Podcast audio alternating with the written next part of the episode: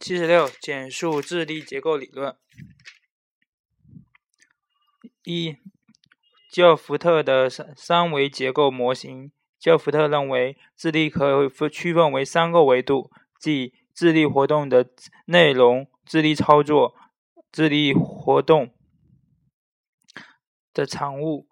呃，智力活动的内容包括听觉、视觉、符号、语义和行为。智力操作包即智力活动的过程，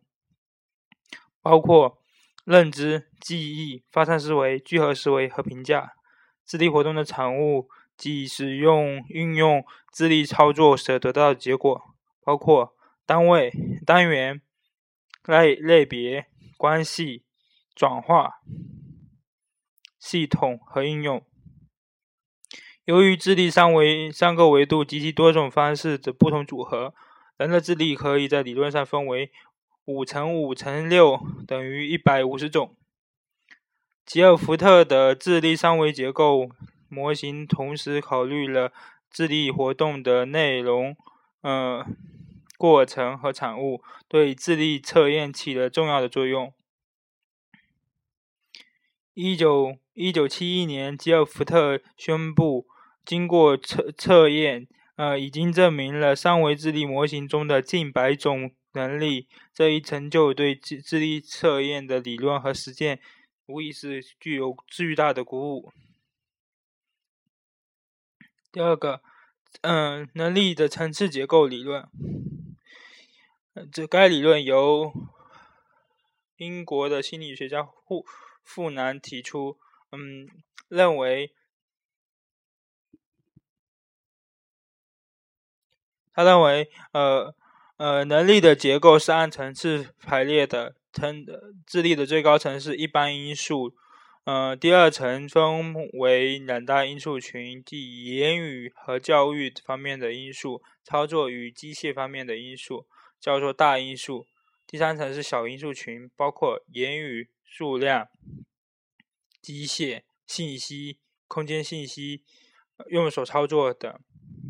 第四层为特殊因素，即各种各样的特殊能力。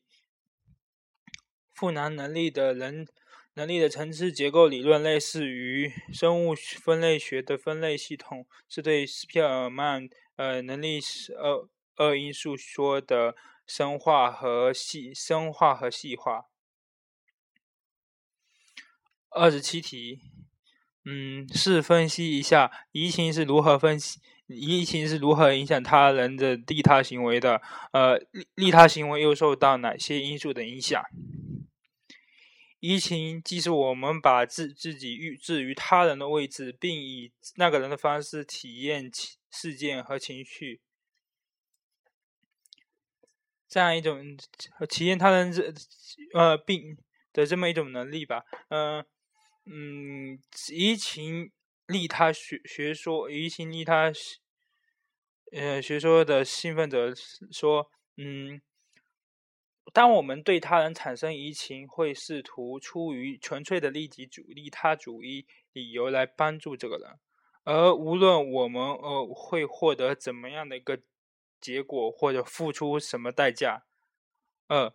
巴特森认为。如果没有移情，助人行为多半符合交换理论的解释；而当移情产生时，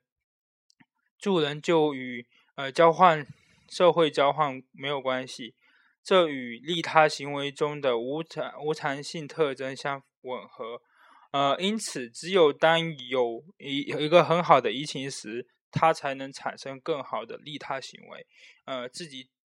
嗯。呃，除了移情对呃利他行为有影响之外，还有个人因素、情景因素、社会文化因素等对利他行为有影响。呃，七十八题，简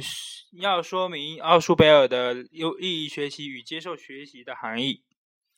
意义学学习的呃，奥数贝尔把学习分为呃接受学习与发现学习，呃意义学习与机械学习，认为有意义的接受学习才是学生的主要学习方式。意义学习的实质是将符号所代表的新知识与认知学习者认知结构中的已已有的适当观念建立非人为性的实非人为非人为的和实质性的联系。意义学习意义学习的产生，既既受到学习者本学习材料本身性质的影响，也即呃客观即客观。条件的制约，也受到呃学习者自身因素的影响，较即是说主观条件的影响。二、接受学习是教师指导下学生接受学生接受事学学生接受事物意义的学习，它是概念同化的过程。嗯，是课堂学习的主要形式。影响学生接受学习的因素，影响学生接受学习的因素是认知结构中起固定作用的观念的可用可利用性。他因此他提出，呃，了先行组织者的教学策略，即先于学习任务本身呈现的一种引导性材料。它的抽象概括和综合水平要高于学习任务。并且与认知结构中原原有的呃认原有的关键和和新认知的新的学习任务提出观念上的固着点，增强新新新旧知识的可辨别性，以促进学习的迁移。评价，嗯，奥舒珀所倡导的学习接受学习理论，对于反对呃布鲁纳的不问学生实际的。发现学习是有意义的，有积极意义的。但是呢，他认为他未能认他，但是他未能认清接受学习的本质。对于接受学习的评价存在夸大不实之处。七十九，内容效度是什么？怎样估计？内容效度是一个测验实际测到的呃内容与所要测的内容之之间的吻合程度。估计一个测验的内容效度是去呃确定该该该测验在多大程度上代表了所要测量的行为领域，而所要测量的内容或者行为领域是依据测量的目的而而定的。嗯，它通常包括预测的呃预测的知识范围以及呃该范围内。呃，各种知识点所要掌握的程度两个方面，主要有以下几种方法：一、内容测内容效度的确定方法主要是逻辑分析法，它其步骤是：一、确定明确预测范预测内容的范围，包括知识范围和能力要求。呃，这种范围的确定必须是具体的、详细的。嗯，并根据一定目的规划好各纲纲目的比例。二、确定每一个题目所要测的内容，并与测验编制者所列的双向性目表相对照。呃，逐题比较自己的分类和自卷者的分类，并做记录。嗯，系制定。制定评定量表，考察呃题目对所定义的内容范围的覆盖率，判断题目难度与能力要求之间的差异，还要考察各种题目数量和分数的比例，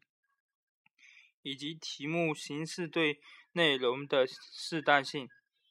对整个测验的有效性进行总体做出总体性的评价。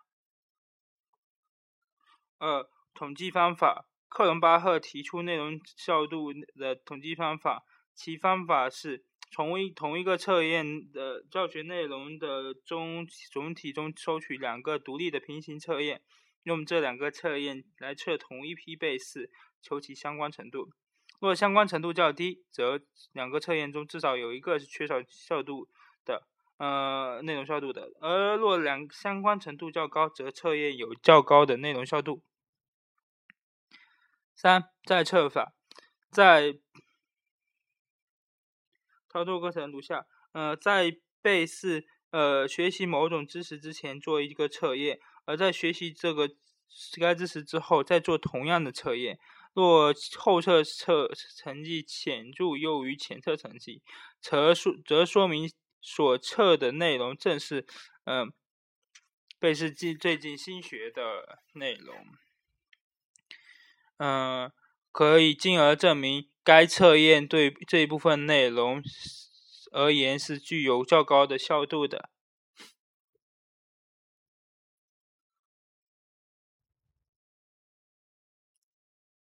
嗯，八十一题，呃，请用某一天，呃，一个小伙子见到了他心仪的姑娘，呃，突然感到脸一合照一合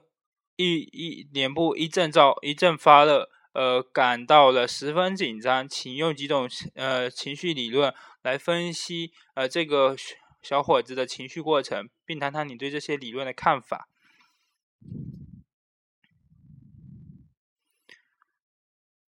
嗯，一呃呃，从情情绪的早期理论来说，里面也可以分为情绪的兰情詹姆斯兰格理论，呃，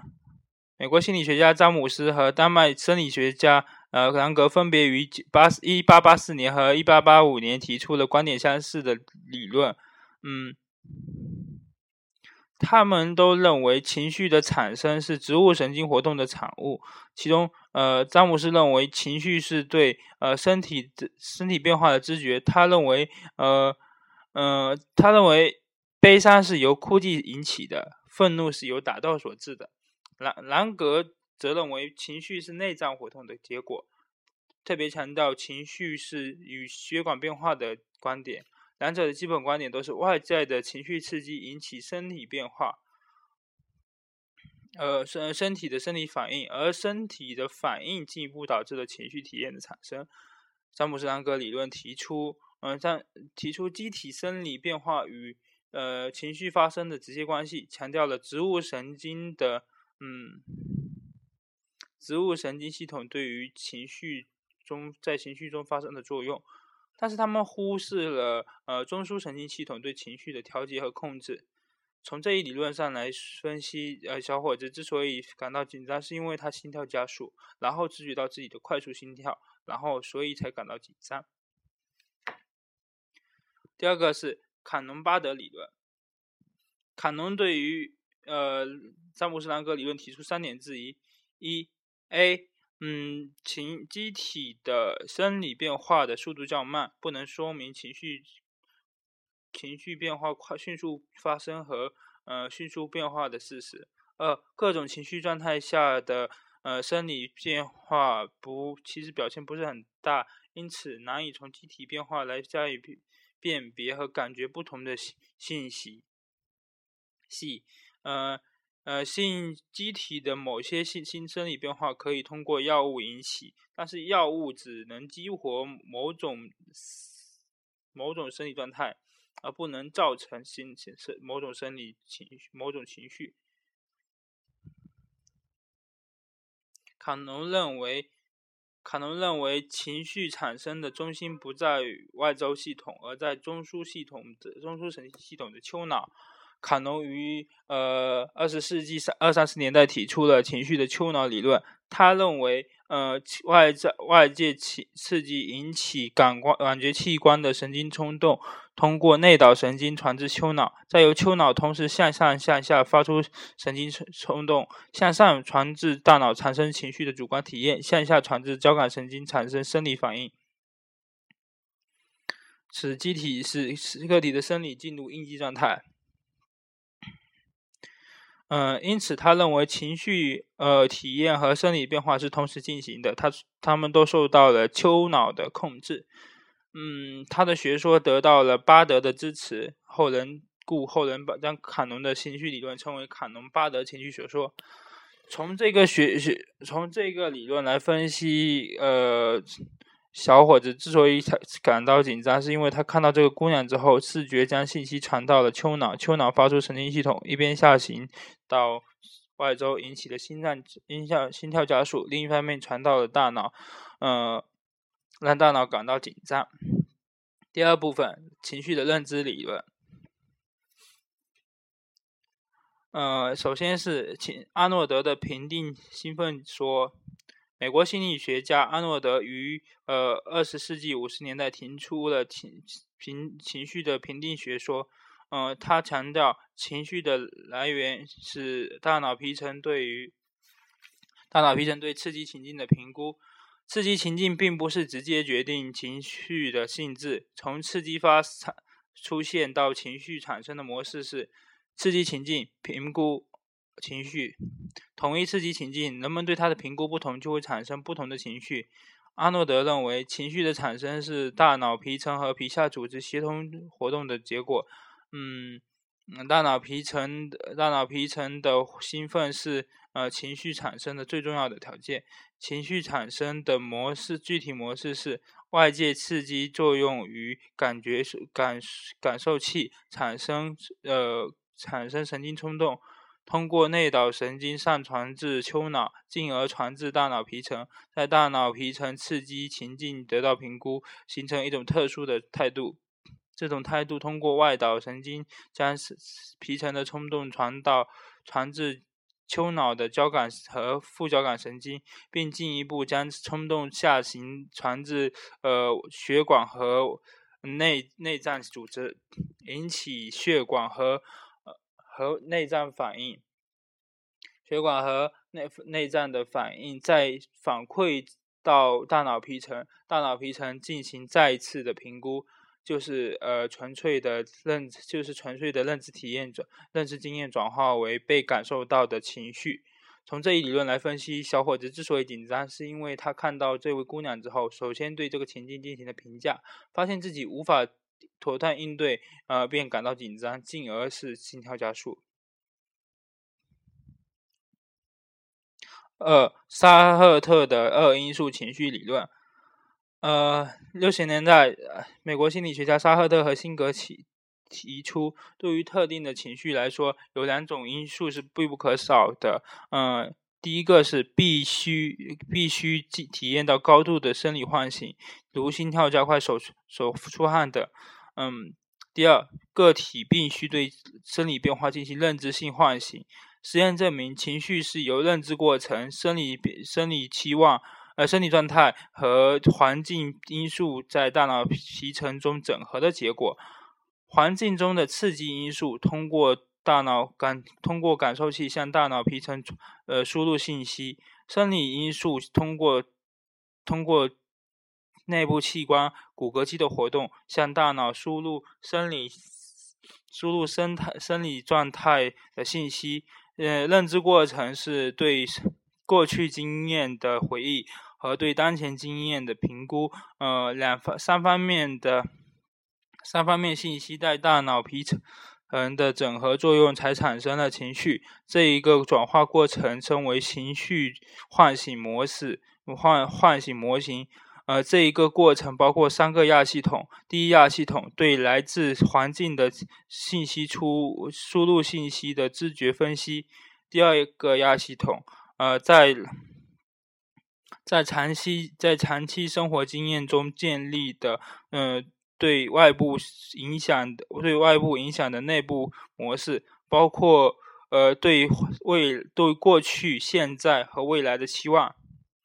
第三个亚系统。现实情境的知觉分析和与基于过去经验的认知认知加工间的比较系统，称之为呃认知比较器。带它带有庞大的生化系统和认和神经系统的呃激活结构，并与效应器官相联系。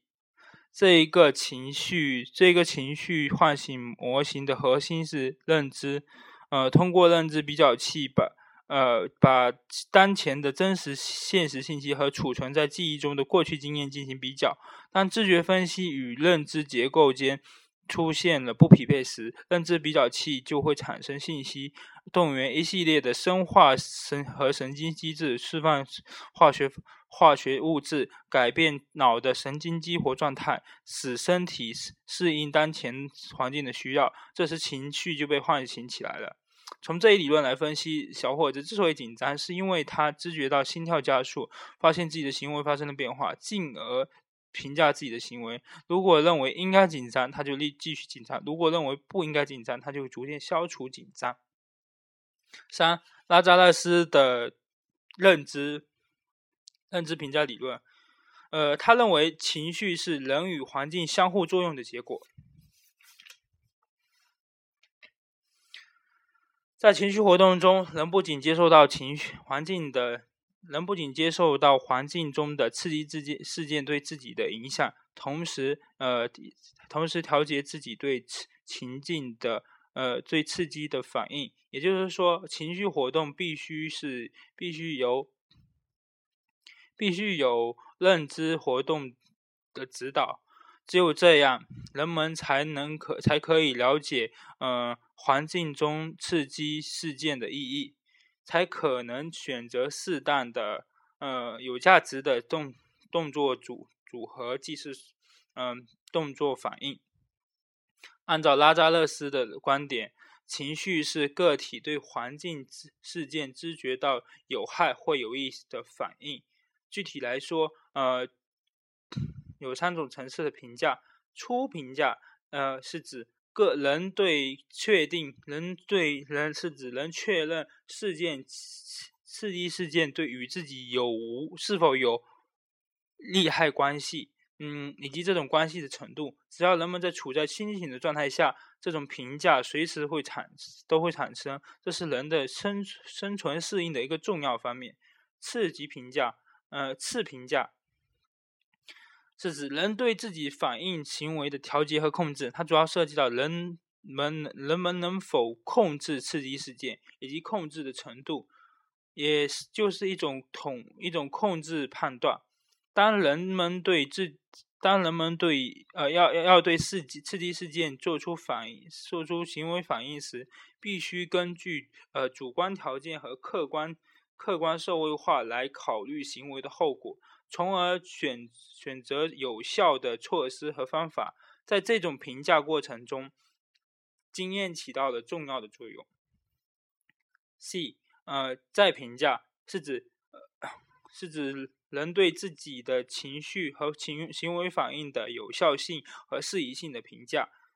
实际上是一种反应性行为。呃，如果再评价。呃，表的结果表示行为是有无效的，或者说是不适宜的，人们就会调节自己对于刺激事件的次评价，甚至初评价，并且相应的调整自己自己的情绪和反应行为反应。嗯，情绪的第三种理论，情绪的动机强分化理论，呃，就七十年代以。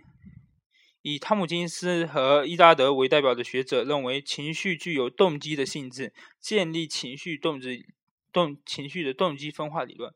伊扎德认为，呃，情绪是人格结构的组成部分，人格由是由呃体内平衡系统、内驱力系统、情绪系系统、知觉系统、认知系统和动作系统等六个子系统组成的。人格系统的。发展人和系系统的发展是这这些子系统的自身发展与系统差异之间连连接不断形成和发展的过程。在这些子系统中，伊扎德认为，认知品过程引起比较与辨辨别活动，是知觉的，是知识的学习、记忆、符号操作、思维和言语过程。情绪具有动力性，它组织并呃驱动认知和行为，为认知和行为提供活动线索。因此，情绪是人格系统的动核心动力。呃，这是呃伊扎德理论的重要观点。伊扎德还认为，情绪包含着呃神经是神经生理、神经肌肉的表情、表情行为、呃情绪体验等三个子系统。它们相互作用、连结，并与情绪外的情绪系统以外的认知、行为等人格子子系统建立联系，实现情绪系情绪与其他系统之间的交互作用。嗯，其中情绪活动涉及广广泛的神经结构，包括脑干中央灰，包括脑干中央灰质、呃丘脑、杏仁核、下丘脑、前额皮层等神经结构。呃，表表情行为包括神经肌肉的活动、感觉分、感觉反馈活动两个部分。呃，表现在脸部、躯言语、躯体动作。嗯，手手势等活动中，神神经化学活动通过一些内在的程序激活了脸部和躯体的活动模式。这些活动的反馈信息进入意识状态，形成了情绪体验。情绪体验可以进入情认知认知系统，接受呃认知系统的调节。关于情绪，呃，关于情绪的呃的激活与调节，伊扎德提出了四个基本过程：生物基因、生物基因层神神经内分泌激活过程、反馈呃神感觉反馈激活过程、情感激活过程、认知激活过程。